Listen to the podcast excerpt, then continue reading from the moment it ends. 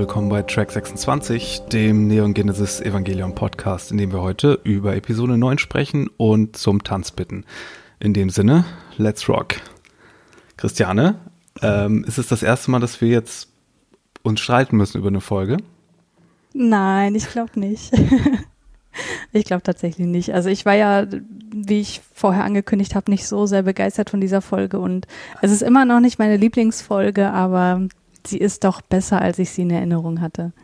Na gut. Ähm, ich wusste schon, dass ich sie mittlerweile ziemlich gut fand, diese Folge, und fand sie, glaube ich, jetzt noch mal ein Stück besser, weil sie eine Szene beinhaltet, die ich gedanklich weiter hinten hingepackt hatte in die Serie und die ich mit einer der interessantesten in diesem Stück der Serie finde.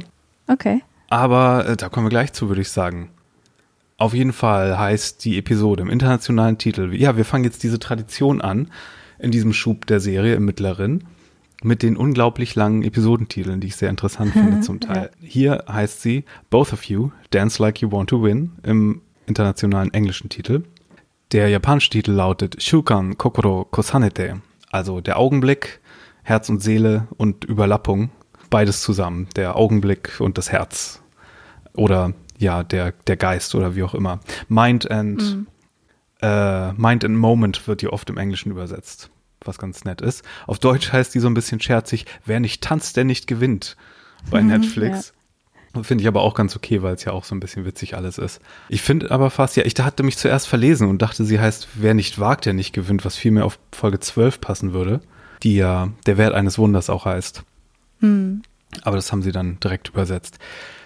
Die Folge lief zum ersten Mal am 29. November 1995 auf TV Tokyo. Regie führte Seiji Mizushima, der nur diese Episode gemacht hat und sonst äh, bekannt ist für eine Serie namens Shaman King und Full Metal Alchemist, also der sonst so ein bisschen mehr im, im schonen Action-Bereich zu Hause ist. Okay. Drehbuch führte, Drehbuch nicht führte, Drehbuch schrieb Hideaki Anno, der Serienschöpfer und äh, Akio Satsukawa, der auch die drei bis sechs gemacht hat unter anderem. Ja, und da es dieses Mal um Musik geht, äh, ist mein Opening Fact ein bisschen ein kleinerer äh, Exkurs zur Musik von Evangelion. Der Serienscore wurde geschrieben von einem Herr namens Shiro Sagisu. Es ist ein, ein sehr schlanker japanischer Mann mit einer Wolfgang Petri Frisur, der auch einen Twitter-Account hat, und ja, der macht diese ganze auch dramatische, nach Kirchenmusik klingende äh, Musik und die ganzen klassisch angelegten Stücke. Mhm. Ursprünglich wollte Anno auch, dass das Opening klassische Musik ist, aber da haben ihn dann so ein paar Produzenten reingeredet und meinten, ja, es ist ja schon doch auch eine Action-Show und wir wollen das Publikum nicht gleich von Anfang vergrauen, das kannst du dann später machen in der Serie. Und dann kam es dazu, dass man hier doch eher so ein typischeres Upbeat Anime-Opening äh, gemacht hat, namens Sankoku na Tenshi no These, also die These des grausamen Engels. Das wurde von drei Leuten insgesamt geschrieben. Lyrics sind von Neko Oikawa, Komposition ist von Hidetoshi Sato und das Arrangement ist von Toshiyuki Omori. Sängerin ist Yoko Takahashi, die dieses Stück bis heute immer noch singt auf irgendwelchen Evangelion-Veranstaltungen.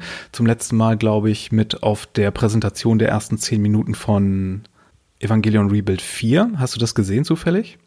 Nee, habe ich nicht gesehen. Da gab es so eine Präsentation in Paris. Da haben sie die ersten zehn Minuten gezeigt und vorher hat sie äh, live so ein paar Stücke aus Evangelion gesungen. Und dieser Song, ja, der hat es, der ist natürlich total der Ohrwurm. Ähm, ich weiß nicht, wie es dir damit geht. Ich kann ihn auch nicht mehr wirklich hören. Ich liebe das Opening natürlich, aber dieser Song ist so überdudelt für mich. Für mich nicht. Ich höre den immer noch total gern. Ja, Lieblingsserie hin oder her. Er ist auf jeden Fall in der, in die Top 100 der unvergesslichsten Anime-Songs gewählt worden. Von TV Asahi in einer Umfrage äh, auf Platz 55 und äh, als beste Anime-Songs aus den 90ern auf Platz 18. Äh, beides Credit von TV Asahi. Und taucht auch immer wieder, und das ist erstaunlich, weil dieser Song ist ja seit 20 Jahren so beliebt, taucht auch mhm. immer wieder in Listen der beliebtesten Karaoke-Songs in Japan auf. Also seit 20 Jahren konsistent. Aber unter anderem 2015 wurde er auch gewählt zum überdudelsten Song in Karaoke-Bars, den Leute nicht mehr hören können. was ich total verstehen okay. kann. Besonders auch, wenn man in Karaoke-Bars arbeitet. Jeden Abend kommen da Leute rein und wollen hier ne, den grausamen mhm. Engel singen. So viel zum Opening, aber zum Ending sage ich auch noch mal kurz was, weil das hatten wir ja letztes Mal so angeteasert. Denn das Ending ist ja nicht das gleiche, was wir kennen, nicht wahr? Richtig, ja.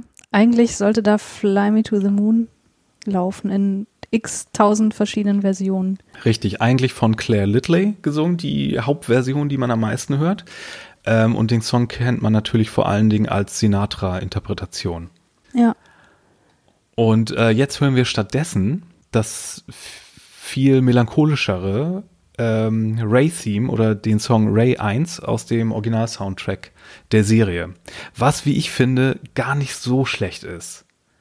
Nee, ich auch nicht. Das hattest du bei Twitter ja geschrieben und ich kann dir da nur beipflichten. Also ich finde, es passt auch total gut und insofern, es ist ein bisschen schade, dass man da eben nicht so die Variation hat, wie das im Original war, wo man ja, wie gesagt, diese unterschiedlichen Versionen hat. Da durfte ja auch jede Synchronsprecherin, ob sie singen kann oder nicht, auch einmal eine Version singen. Ich erinnere mich, die Rizko-Version war so ein bisschen strange, glaube ich. Genau, da gab es dann Jazz-Versionen und Techno-Versionen und alle möglichen Versionen von. Äh, mhm. Von Cruel Angel Thesis, also dem Opening-Song, gab es auch mehrere Versionen, unter anderem, glaube ich, eine Neufassung von 2009 und natürlich auch tausend Remixer und so, ne? Mhm. Die kenne ich aber tatsächlich alle nicht. Ich kenne nur das Original und das reicht mir. Ja. Ich erinnere mich ganz dunkel, dass es mal eine offizielle deutsche Version davon gab, die auch dann ein deutscher Sänger oder ein richtiger professioneller Sänger für klassische Musik eingesungen hat in Japan mit einem deutschen Text und das hieß dann Monsterengel. okay. Es war ein bisschen Will man das hören? nicht ganz so gut. Nee, aber ich finde es nicht mehr. Das hat das Internet Schade. vergessen, als was sonst überhaupt nicht passiert, ne? Aber hm, Ja. vielleicht findet sich das nochmal auf irgendwann. Übrigens, wenn wir solche Sachen erwähnen, packen wir die immer in unsere Show Notes auf der, auf der Seite von unserem Podcast-Hoster. Und da solltet ihr jedes Mal einmal raufschauen, auch in den alten Folgen gerne mal, weil wir geben uns da immer sehr viel Mühe und haben da all die psychologischen Begriffe, die Christiane erwähnt und all die Videos und Links zu anderen Anime-Serien, die ich erwähne, all das ist da drin.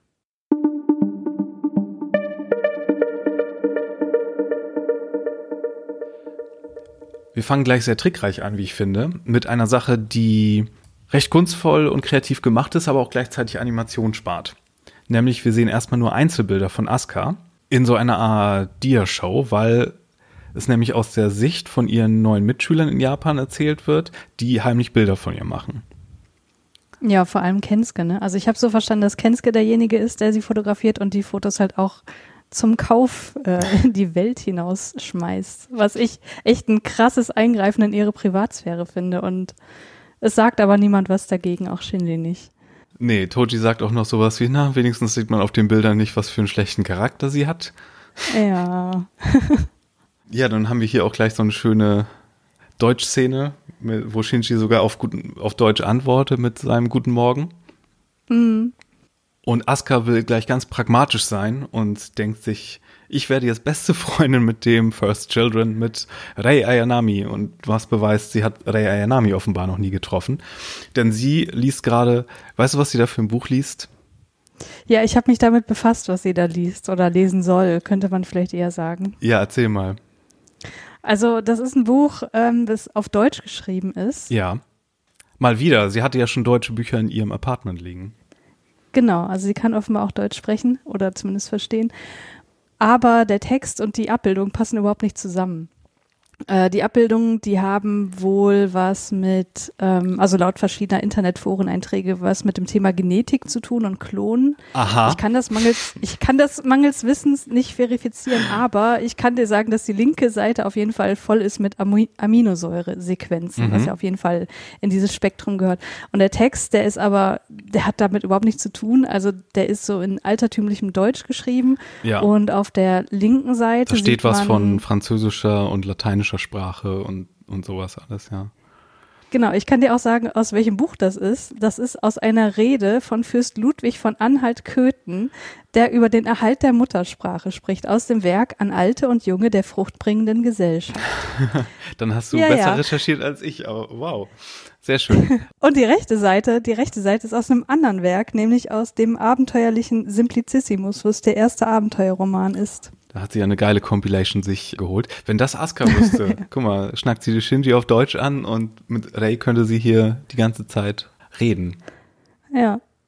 Ja, netter kleiner Insider auf jeden Fall, wenn man weiß, was äh, Sache ist, so. Mhm. Aber dann kommt noch gleich ein kleiner Insider, weil Toji sagt dann ja, es werden echt nur Spinner als Piloten ausgewählt, ähm, was Oh ja. sehr witzig ist, ähm, wenn man an die zukünftigen Folgen denkt. Aber ja, das, ähm, der Freundschaftsversuch oder Vorstellungsversuch von Asuka Richtung Rey funktioniert nicht ganz so toll. Ähm, entweder weil Rey total be- unbeeindruckt ist von ihr oder ähm, desinteressiert oder ja, sie hat halt noch keinen Befehl erhalten, sich anzufreunden. Da habe ich mal eine Frage an dich. Wie interpretierst du Askas Vorschlag, mit ihr eine Freundschaft zu schließen? Weil bei Aska kann man sich ja nie ganz sicher sein, meint sie wirklich das, was sie sagt, oder meint sie eigentlich was ganz, ganz anderes? Hm. Na, es ist ja schon sehr pragmatisch. Und wenn man sagt pragmatisch, könnte man ja auch fast schon opportunistisch sagen. Und äh, ja, wenn man ein gutes so Rapport, so ein gutes Hin und Her hat, dann hilft einem das ja auch im Kampf. Aber das ist natürlich eine Verbindung herstellen, was nicht jetzt auf einer, was nicht Substanz hat. Sie will da eher einen Gewinn draus schlagen, glaube ich. Das ist ja zumindest das, was sie sagt. Ne? Sie sagt ja, das würde uns beiden helfen oder so. Und ich glaube aber, dass sie durchaus da auch noch andere Interessen hat. Also Aska ist ja eine Person, die dazu neigt, aus Selbstschutz nicht das zu sagen, was sie wirklich denkt. Und deswegen würde ich tatsächlich, und darüber habe ich auch jetzt beim ersten Mal so nachgedacht, weil ich habe das sonst auch immer genauso verstanden wie du. Also ich habe das bisher immer sehr wörtlich genommen, was sie so sagt, aber eigentlich ist es halt oft der Fall, dass sie nicht das sagen kann, was sie eigentlich denkt. Deswegen würde ich ihr hier initial tatsächlich sogar den Wunsch unterstellen, Anschluss zu Ray zu finden. Also sie ist ja zumindest eine Person, die Asuka irgendwie als naja, vielleicht nicht ebenbürtig, aber zumindest interessant ansieht, weil sie eben eine ähnliche Position hat wie sie. Deswegen ist da vielleicht ein bisschen mehr dran, aber wenn man jetzt nochmal drüber nachdenkt, warum Ray da so reagiert, also bei ihr ist das Desinteresse halt komplett authentisch so. Obwohl ich würde es nicht mal aktiv Desinteresse nennen. Ich glaube, es ist bei ihr einfach so eine Apartheid, so eine Ap äh, Apathie.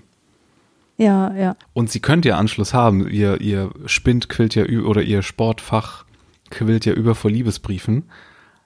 Ja, aber Daran das sind ja, das sind ja. Typen. Nee, das ist ja wieder was anderes. Das Die sind, sind ja nicht Typen. Kaji.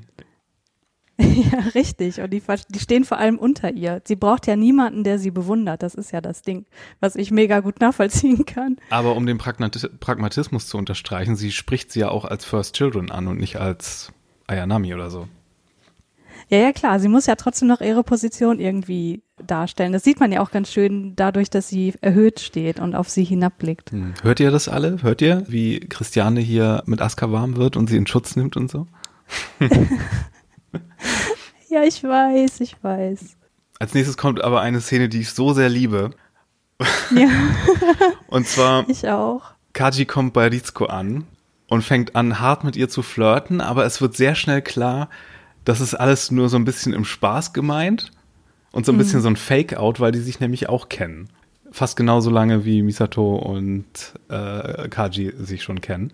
Und während die beiden miteinander flirten, meint sie, meint äh, Rizko dann sehr schlagfertig so, oh nee, das wird äh, doch nichts, weil eine böse Frau uns anstarrt. Ja. Eigentlich sagt sie äh, Kowai Onesan, also eine unheimliche Tante oder eine unheimliche eigentlich ältere Schwester, aber Onesan ist auch, sagt man vor allen Dingen so äh, Frauen über 30, die nicht verheiratet sind.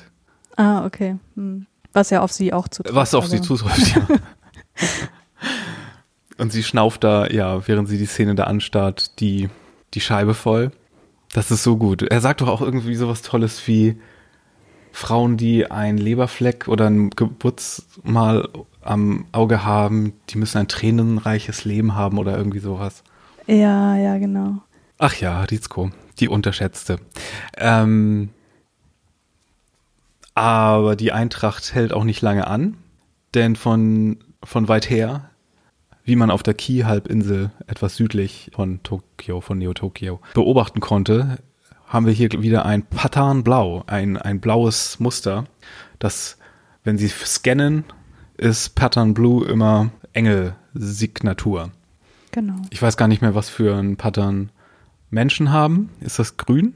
Ich dachte rot oder orange. Bin mir aber auch nicht sicher. Auf jeden Fall Pattern Blue ist Engel.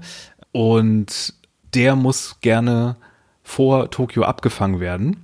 Denn die Abwehr ist durch die ganzen letzten Kämpfe immer noch auf auf ein Viertel von dem, was es eigentlich wäre. Und außerdem haben sie immer noch nicht Ramil abgebaut. Ja, das stimmt. Und dazu will ich noch mal ganz kurz was sagen. Bitte. Ich finde das nämlich total cool, wenn man Ramiel sieht, nicht in der ersten Einstellung in dieser Serie, äh, in dieser Folge, sondern in der zweiten, dass an ihm tatsächlich Blut klebt, also das Blut aus ihm herausläuft. Obwohl er ja so mechanisch aussieht, Mhm. aber das zeigt nochmal, dass da was Organisches eigentlich in ihm ist. Ja, Ramiel, wir erinnern uns, ist der Engel, der Oktaeder-förmige Engel aus der sechsten, fünften und sechsten Folge. Mhm. Christian ist ganz persönlicher Liebling.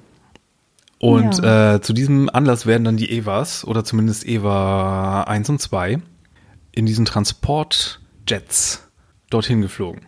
Die Strategie besteht darin, abwechselnd im Nahkampf anzugreifen, was, wie wir ja gelernt haben beim letzten Mal, im Nahkampf sind die Evas am besten, weil die halt eben auch das AT-Feld neutralisieren können und dann direkt Action machen können, ohne, ohne mit einer N2-Bombe da irgendwie grob schlechtig anzugreifen, was dann meistens nicht funktioniert. Tatütata. Hm. Und Asuka möchte natürlich sich hier bei ihrem ersten Auftritt in Japan beweisen. Sagt Shinji noch, komme ja nicht in die Quere und warum wurde so einer überhaupt ausgewählt und ist schon total am Dampfen. Und was passiert dann? Ja, sie verfolgen überhaupt nicht mehr den Plan, den Misato aufgestellt hat, obwohl sie vorher noch dem Ganzen zustimmen. Und da muss ich sagen, das erste Mal Zustimmung, wo sie sagen, ja, verstanden, das ist nicht ganz synchron, anders als am Ende. Das fand ich auch ganz schön, dass man hier drauf geachtet Mhm. hat, dass man das nicht gleich synchron gemacht hat. Mm, Und ja, sie sagt ihm, Shinji, gib mir mal bitte Deckung. Und das macht er dann auch widerwillig. Und sie geht dann mit einer Lanze, glaube ich, auf den Engel zu und schneidet ihn erstmal richtig schön in der Mitte durch, wie durch ein saftiges Steak. und ähm, denkt, dass es das jetzt war. Und Shinji ist auch sichtlich beeindruckt tatsächlich. Ja, sie macht da so ein Solo-Ding, aber schön, dass du das mit dem nicht ganz synchron bemerkt hast, weil das ist eine thematisch so starke Folge, also wie sich dieses Thema Musik und das mit dem Synchron durch die Folge zieht. Da habe Ja. ich auch noch ein paar andere Sachen später. Und äh, ja, aber auch thematisch, weil das ist Israfel, der Engel der Musik, und der hat ja überhaupt nichts mit Musik zu tun, aber das Thema der Serie, der, der Folge ist Musik. Deswegen ist er thematisch viel mehr an die Folge angelehnt als an sich selbst, weil es ist ein Engel, der sich teilen kann. Der hat per se nichts mit Musik zu tun eigentlich. Mhm. Ja, der eine Engel teilt sich in zwei und ähm, bekommt auch so ein kleines Yin-Yang-Symbol. Oder hatte er das Yin-Yang-Symbol und das wurde dann zu diesem Punkt?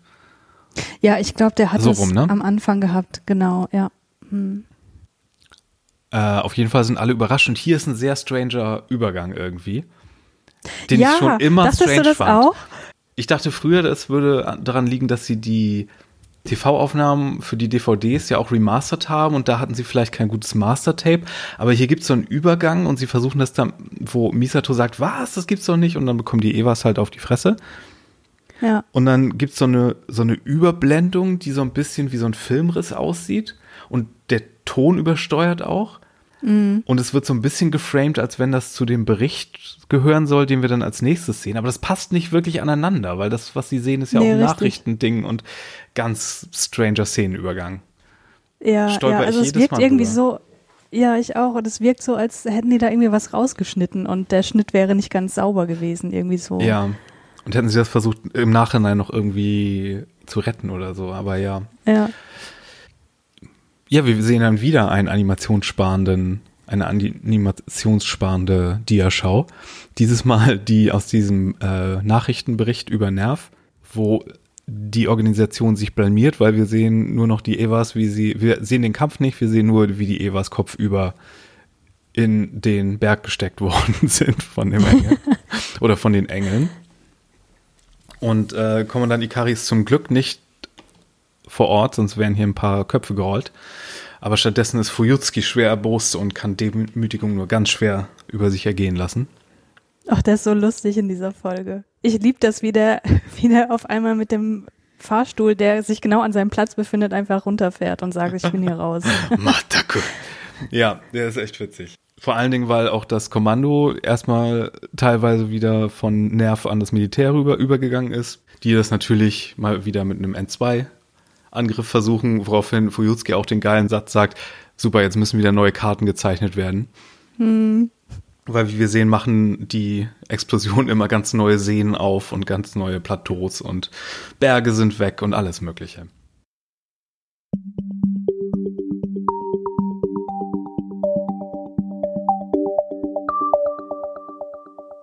Der ganze Übergang von Nerv zur generellen UN hat dann auch mit einer Menge Papierkram zu tun, der auf Misatos Schreibtisch landet.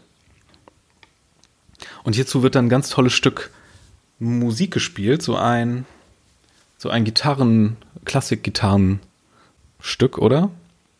Mit, hm. mit, mit Klavier noch äh, begleitet. Und das ist das äh, Theme von Rizko tatsächlich. Ja. Finde ich eins der schönsten Stücke auch auf dem ersten Soundtrack-Album. Ja, finde ich auch, weil es auch irgendwie immer in Szenen läuft, wo es halt ein bisschen ruhiger zur Sache geht und wo sich Leute unterhalten und wo es oft um, naja, Erwachsenen-Themen geht, sage ich mal. Ja, oft in den Misato Kaji-Szenen. Ja. die ein bisschen entspannter sind meistens. Denn mhm. obwohl hier Stress, Arbeitsstress wegen Papierkram ist, kommt Rizko mit der Rettung, die aber nicht von ihr stammt, ne? Ja, genau. Sie hat da irgendwie so eine Diskette dabei von Kaji und er hat da noch so eine Liebesbotschaft drauf gekritzelt. Kannst du uns sagen, was da genau draufsteht? Äh, warte, ich schau mal eben nach. Ich habe da nur das Herz vor Auge. da steht My Honey drauf. Also in Katakana, aber My Honey steht da. Also oh. Also transkribiert ins Japanische. Also My Honey eh sogar an mein, an mein Honey. Vielleicht war das der Spitzname von ihm für, für sie damals. Das kann sein. Sie, sie sieht ja auch sehr glücklich aus auf einmal, als sie das sieht. Und Rizko entgeht das nicht. Richtig, ich habe eine Frage an dich. Weil die Kamera hier so lange hält, wenn man das das erste Mal schaut, ne, bekommt mhm. man doch schon den Eindruck, dass Mies, äh, Rizko hier eifersüchtig sein könnte. Ja, ja, ich glaube, das kann man denken, ja. Also wir jetzt mittlerweile nicht mehr. Weil da später nicht mehr so viel kommt oder denkst du, da müsste man sich doch Gedanken machen mehr zu? Also eifersüchtig auf Kaji ist sie ja auf jeden Fall nicht. Sie ist vielleicht ein bisschen neidisch, dass sie sowas nicht hat, also, dass sie die Zuneigung des Mannes, für den sie was empfindet, eben nicht so deutlich spürt. Mhm. Aber ich glaube, eigentlich macht sie sich viel mehr Gedanken um, um Misato selbst. Ja. Man sieht ja später in der Folge nochmal so einen Blick von ihr. Und da, das finde ich da noch viel, viel deutlicher, dass sie da in der Szene wirklich nur über Misato nachdenkt. Und ich glaube, das macht sie hier auch. Ja, das finde ich gut. Auch ein nettes kleines Detail. Der Kommandant ist nicht da und wer übernimmt die Kommandant Ikari Pose hier für eine Sekunde? Macht sie das? Ich weiß es gar nicht genau. Die ah, okay. ebenfalls animationssparende Kommandant Ikari, weil man den Mund nicht sieht. Äh, ja, aber ähm, was ist denn überhaupt drauf auf der Diskette? Ja, auf der Diskette ist der Schlachtplan drauf und das äh, Musikstück wahrscheinlich auch, wobei dann hat sie später noch eine andere Kassette, wo es nochmal drauf ist, keine Ahnung. Auf jeden Fall ähm, habe ich das so verstanden, dass dort der Plan drauf ist, wie sie das Ganze jetzt ja wieder retten können und wie sie ihre Position auch retten kann innerhalb der Nerv-Firma.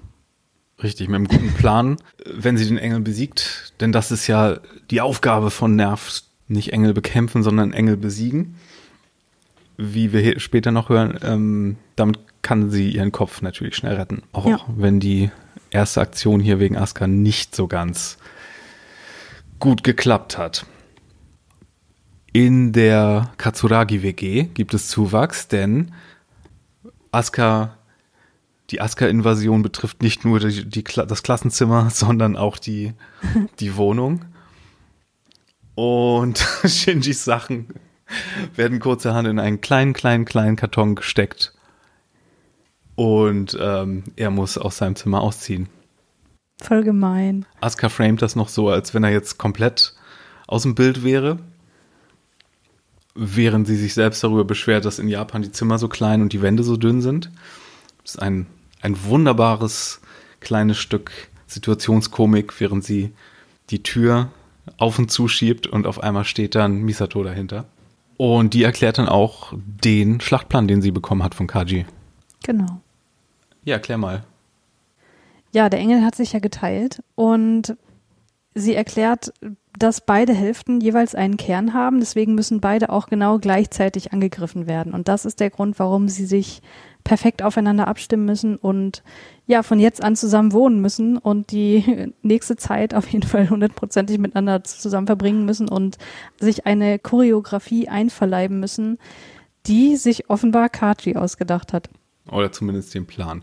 Genau, sie haben sechs ja. Tage Zeit, denn der Engel wurde durch die N2-Explosion doch in Mitleidenschaft gezogen, regeneriert sich aber. Ja, drei Tage später klingelt es bei Katsuragi an der Tür. Toji und Kensuke sind da, aber auch Hikari, die Klassensprecherin. Die beiden Jungs wollen zu Shinji, das Mädchen will zu Asuka. Und ähm, hier sind ein paar sehr, sehr nette Details schon. Erstens ist das einzige Mal, dass wir Toji in einer Schuluniform sehen. Stimmt, ja, genau. Weil er hat wohl gemerkt, oh, mit diesem sportlichen Look, mit meiner Kappe, letzte Folge, das hat nicht so ganz funktioniert. Und der Kaji, der Ex-Freund, der war ja ganz ordentlich angezogen, versuche ich es auch mal so. Könnte, könnte die Logik dahinter sein. Was mir aber besonders gut gefällt, ist, dass die drei synchron auf die Klingel drücken. Ja, ja, das mag ich auch. Das äh, passt auch so gut zu der ganzen Folge wieder. Und wer macht dann auf? Erneut im Partnerlook. ja, Asuka und Shinji. Und da sagen sie auch schon, ähm, sagen sie einfach Hi. Ich weiß nicht, irgendwas sagen sie zur Begrüßung und das ist auch schon perfekt synchron. Also sie nähern sich einander auf jeden Fall an. Ja, die beiden, nee, nicht nur die beiden Jungs, sondern alle drei sind total entsetzt, weil die beiden Jungs haben die beiden ja schon im Partnerlook gesehen. Und Hikari vermutet irgendwelche, irgendwelche, weiß ich nicht, was sie sich vorstellt, irgendwelche sexy Spielchen. Ja. Toji benutzt dann den Ausdruck ähm, Girimon, also Verräter. Aber das Ganze wird gleich schnell aufgeklärt, denn Misato ist auch zu Hause und sagt, ja, ja, ja, das ist hier alles offizielles Nervenbusiness. Mm, und sie hat Ray im Schlepptau. Das habe ich am Anfang auch mal ganz komisch gefunden, dass sie jetzt auch mit dabei ist, aber sie hat ja auch eine Funktion jetzt im Folgenden. Ja, und sie hat so ein Clipboard dabei. Ich glaube, sie soll den Erfolg auch irgendwie dokumentieren, von wie gut die beiden zusammenspielen. Denn sie hat ja hier so ein modifiziertes DDR im Wohnzimmer stehen, also so ein Dance Dance Revolution mäßiges Tanzspiel, hm. wo man auf so Felder drücken muss. Und das zeichnet auf, wie gut die beiden synchron sind mit ihrer Choreografie. Und natürlich hat sie Ray auch im Schlepptau, weil sie natürlich auch der Ersatz für Asuka ist, was natürlich der allergrößte Trigger für Asuka ist, denn nachdem die beiden hier wieder nicht gut zusammenkommen, sagt Misato einmal, ja, Ray, versuch du es doch mal. Und das funktioniert auf Anhieb wie, äh, wie gebuttert Baumkuchen und äh, die beiden sind super synchron, weil die eine ja, unaussprechliche Verbindung zueinander haben, offenbar. Und Misato droht so halb scherzend an, oh, dann sollten wir vielleicht die Aska austauschen. Was, wenn ja. man ihr Trauma kennt, äh, nicht der beste Satz ist, den sie wahrscheinlich am liebsten hören möchte. Ja, ja, tatsächlich. Also wenn man vorher sich das angeschaut hat, wie Asuka und Shinji sich da schlagen, dann sieht man aber auch, dass das an Asuka liegt, dass sie nicht perfekt synchron sind. Also sie hat den Fehler da, also diese Error-Anzeige zuerst. Und ja, was ich total interessant finde, ist die Reaktion von Hikari, weil sie gibt ja Shinji die Schuld dafür, dass Asuka jetzt verletzt ist. Und eigentlich ist ja Misato die Schuldige, wenn es überhaupt eine schuldige Person hier gibt. Und ja, da könnte man sich jetzt fragen, warum reagiert Hikari da so? Aber die scheint ja irgendwie schon zu ahnen, dass die Beziehung zwischen Shinji und Asuka enger ist, als sie es vielleicht selbst wissen. Und in ihren Augen hätte wahrscheinlich Shinji für Asuka einfach Partei ergreifen müssen, mhm. indem er sagt so, nee, wir machen das jetzt weiter und Asuka kann das doch auch gut und so. Aber stattdessen sieht er halt zu, wie sie ersetzt wird und das tut er gar nicht gut, wie du gerade gesagt hast. Ja, so ein bisschen weibliche Solidarität, die du ja äh, auch ganz gerne hast und die hier angebracht ja. ist vielleicht, denn Shinji hatte ja als Tenkosei, als, als Austausch, also als neuer Transferschüler gleich äh, Toji und Kensuke nach ein paar Anfangsschwierigkeiten und Asuka braucht halt auch jemanden. Ja. Sie flüchtet in den Kombini, um ihren Kopf im Kühlschrank zu verstecken und Shinji ist tatsächlich hinterher. Sie sagt dann auch noch den Satz, ja, Eva ist alles, was ich noch hab. Das kann nicht angehen, dass hier ich ausgetauscht werde Was Ray ja in Folge 6 fast genauso gesagt hat, ne? Aber mit einer ganz anderen Konnotation. Ja, da muss man wirklich wissen, was dahinter steckt jeweils bei den beiden. Hm. Aber äh, Asuka ist nicht jemand, der es dann beim Traurigsein belässt, sondern sie hat gleich selber einen Schlachtplan. Nämlich, wir werden die besten verdammten Synchron-Mitbewohner, die es je gegeben hat, und du machst gefälligst mit. Ja, sie scheint da also sehr, sehr entschlossen zu sein und scheint und äh, zeigt das Shinji auch genauso. Und dem scheint das ja echt zu gefallen, ne?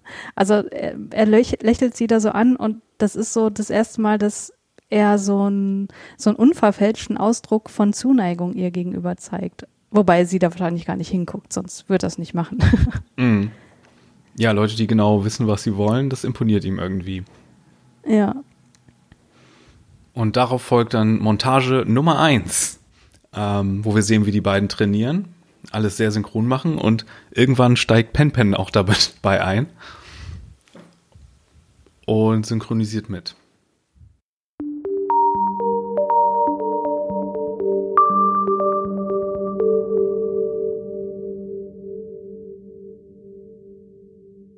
Dann kommt, wie ich finde, die beste Szene. Ja, finde ich auch. Äh, Misato ist nicht da in der Nacht. Shinji ist gerade am Rumloungen. Und ähm, hat übrigens, das habe ich eben noch mal schnell mit dem Kanji-Übersetzer ähm, geschaut, was da überhaupt auf seinem Tanktop draufsteht.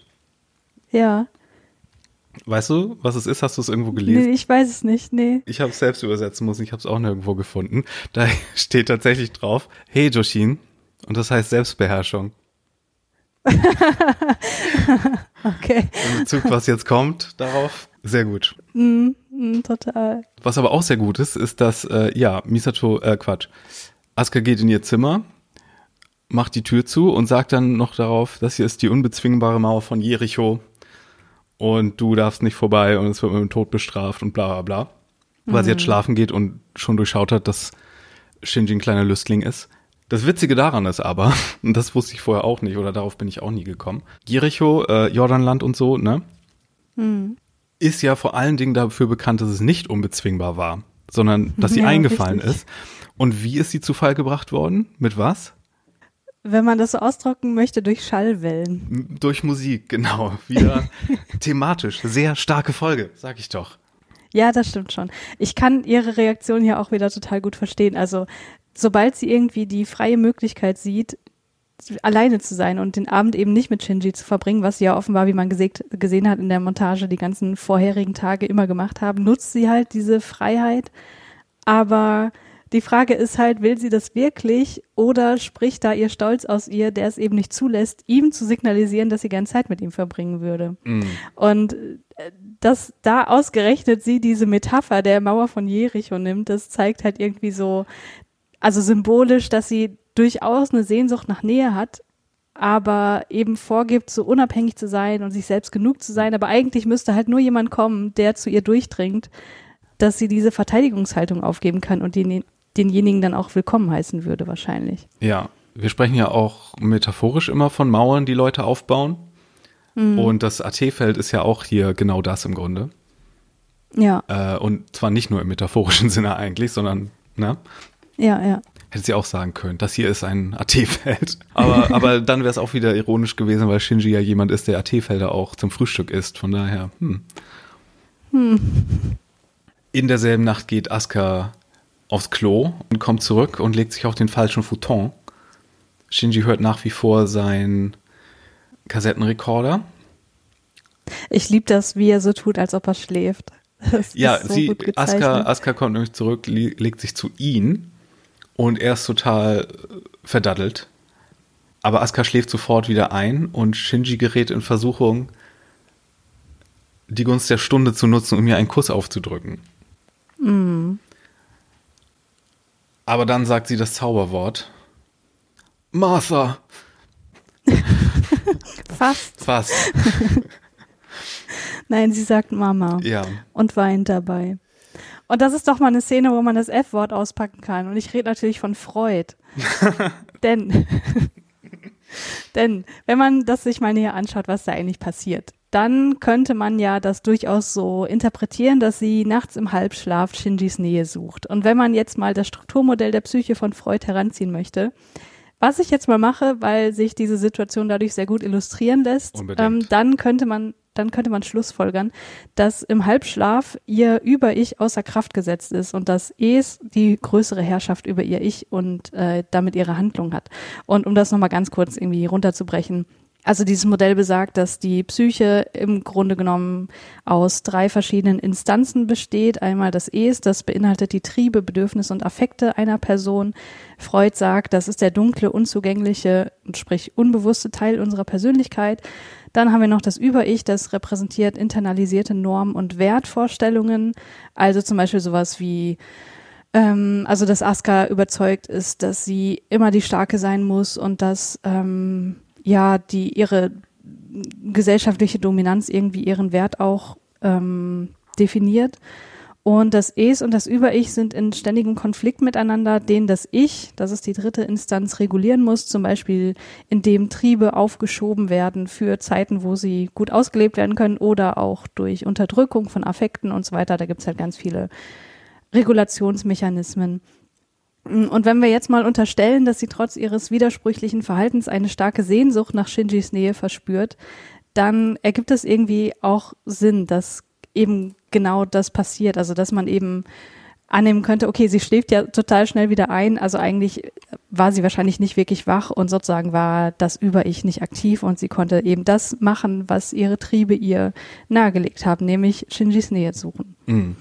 Und äh, die Ablehnung dessen spiegelt ja auch so ein bisschen oder zeigt so ein bisschen auch Shinjis Selbsthass wieder auf, denn wenn sich da jemand so als Mutterkind oder als Kind outet, das so ein bisschen hilflos auch erscheint, dann hat er überhaupt gar kein Interesse mehr dran, weil er sich mm. zu sehr selbst darin sieht und weil diese, diese strahlende Figur, die ihm so imponiert, dann auf einmal verpufft ist.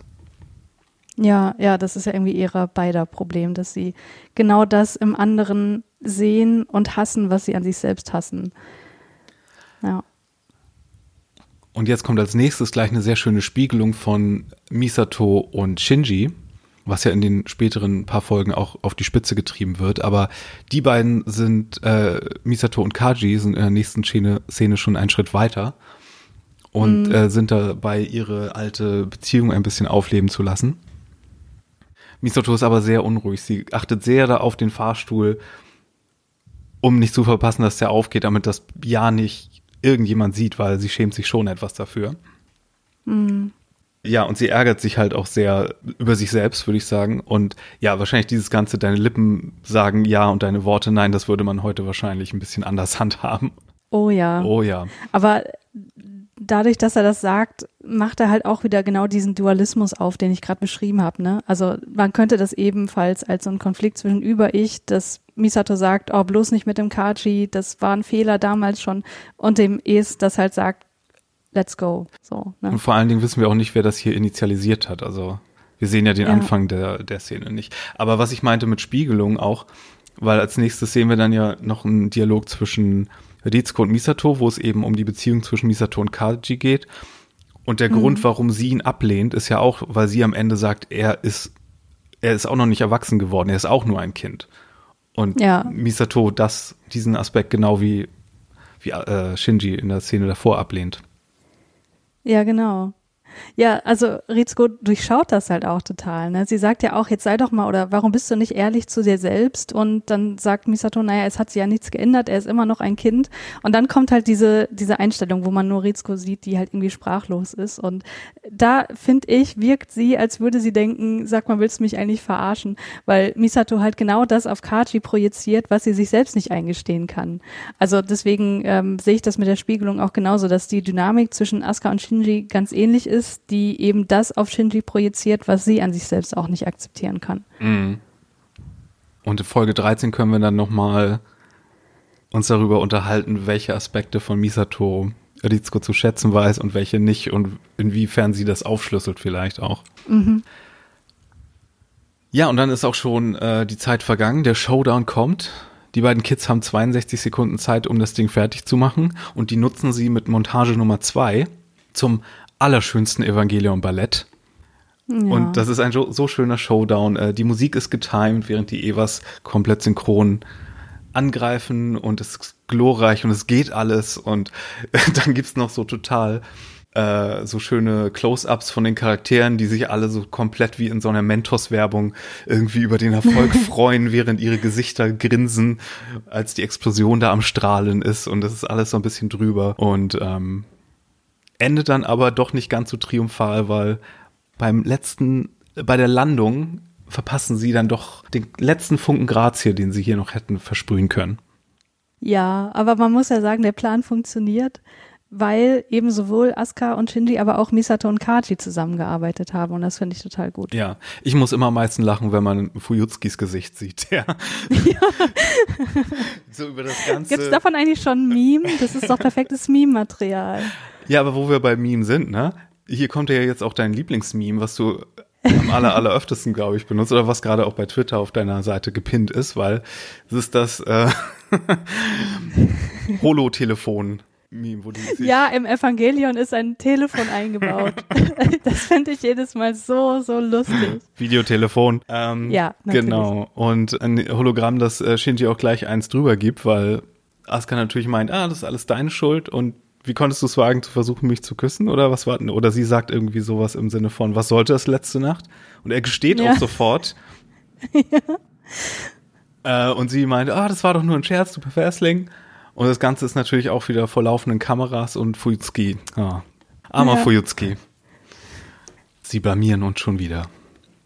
Mhm.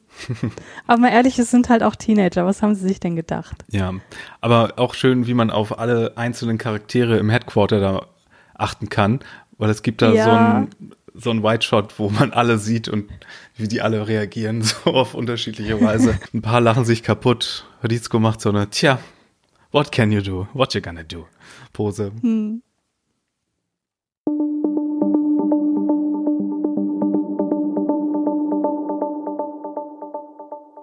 Ja. Ähm, abschließende Gedanken? Ich würde sagen, das war nach Episode 3 die offen sexuellste bisher. Also nach meinem Empfinden zumindest. Und es ging auch mal wieder ganz stark um nicht stattfindende Kommunikation, weil sich diverse Menschen in dieser Folge selbst im Weg stehen. Und mh, mm, also das ist halt auch ganz schön, wie die Beziehung zwischen Asuka und Shinji hier im Besonderen durch den Engel gespiegelt wird, ne? Weil die haben ja total oft in dieser Serie, äh, in dieser, also in der Serie auch, aber auch in dieser Folge besonders die gleichen Gedanken, die sie sogar gleich äußern, aber sich dabei voneinander abstoßen, indem sie eben, ja, äh, wie soll ich sagen, also Ekel ist vielleicht zu viel gesagt, aber so, ein, so eine Abneigung gegeneinander ausdrücken, aber mit genau den gleichen Worten. Und das ist irgendwie so schön, weil es so repräsentiert, dass sie eigentlich die zwei Seiten einer Medaille sind, wie halt auch der Engel in der Folge, ne? Mhm. Und wie das, das It oder wie sagst du das Es auf Deutsch, sagt das man? Das Es.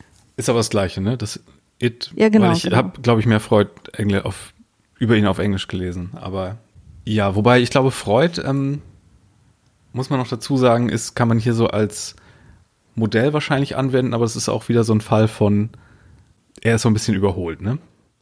Ja, ja, klar. Total. Also in der Wissenschaft, in der Psychologie als Wissenschaft hat das eigentlich, hat er eigentlich so gut wie gar keine Bewandtnis mehr. In der Psychoanalyse, was ja ein Therapieverfahren ist, was auf Freud basiert, sieht das wieder ganz anders aus. Mm. Okay, nur dass das nochmal gesagt wurde, nicht, dass es wieder heißt, was benutzt ihr hier für Modelle? Ja, nee, nee, das, das ist gut, dass du das ansprichst. Aber man muss halt auch dazu sagen, dass da wirst du auch total äh, viel stärker drin sein. Also das habe ich zumindest gehört, dass Anno sich halt auch viel mit Freud auseinandergesetzt hat und wahrscheinlich auch viele Ideen natürlich dann halt auch hier eingewoben hat. Ja, aber Freud und Jung sind ja sowieso die liebsten weiß ich nicht, die liebsten Philosophie-Onkels oder Psychologie-Onkels von so Geschichtenerzählern, weil man da halt so gute ja. Modelle draus, aus, also Charaktere aus den Modellen machen kann auch. Ja, ja, genau. Ähm, ich finde, diese Folge wird wahrscheinlich auch oft ein bisschen überschaut, weil sie direkt nach der Acht kommt, wo wir dieses Plot-schwere Element mit Adam eingeführt haben zum Schluss. Mhm. Und Leute sind dann beim ersten Mal schauen auch so ein bisschen ungeduldig und wollen ein bisschen mehr ins Lore und ein bisschen mehr in die Mythologie der Serie und wollen da weitermachen. Und dann kommt hier erstmal so ein humoriger Charaktermoment mit, dieses, mit dieser Figur, die viele auch so nervig finden. Und dann wird ein bisschen überschaut, wie strukturell gut das ist und wie, ja, wie thematisch stark, wie ich die ganze Folge schon meinte. Und, ähm, und die Animation ist auch nicht so attraktiv, aber genau. Aber was du gerade gesagt hast, das passt ja auch wieder dazu, was du gesagt hast zu der Kinoszene in Folge 4, dass es ja eigentlich in dieser Serie um Beziehungen geht und nicht so sehr um das, was drumherum gesponnen wird, um die Mythologie, um die offenkundige Geschichte. Und das ist ja hier vielleicht auch wieder so als, als Wink von Anno zu verstehen, dass man eher auf diese Sachen achten sollte. Ja, das kann sein. Oder dass die Sachen halt, genau, dass diese Kämpfer dann auch so metaphorisch sind und dass es ja auch Spiegelungen auch sind und ähm, mm. Metaphern und all das. Ja, nächste Folge warten wir dann durch den Magma Diver, die, ähm, wie ich mittlerweile herausgefunden habe, nicht nur von mir am niedrigsten geachtete Folge, aber ich bin sicher, wir finden da auch ein paar interessante Nuggets für euch. Ja, mit Sicherheit. Schaut mal bei unserem Twitter vorbei, at track26pod. Schreibt uns eine E-Mail, track26 podcast at gmail.com und vergesst nicht unsere Show Notes. Christiane, wo findet man dich sonst noch einzeln? bei Twitter unter @christianeartig. Und ich bin at firewalkwithme auf eben derselben Website. Und wenn ihr Lust habt, hinterlasst uns doch auch eine nette Bewertung bei Apple oder wo ihr auch immer unterwegs seid und uns zieht. Lauft uns nicht davon, dann hören wir uns beim nächsten Mal. Tschüss. Tschüss.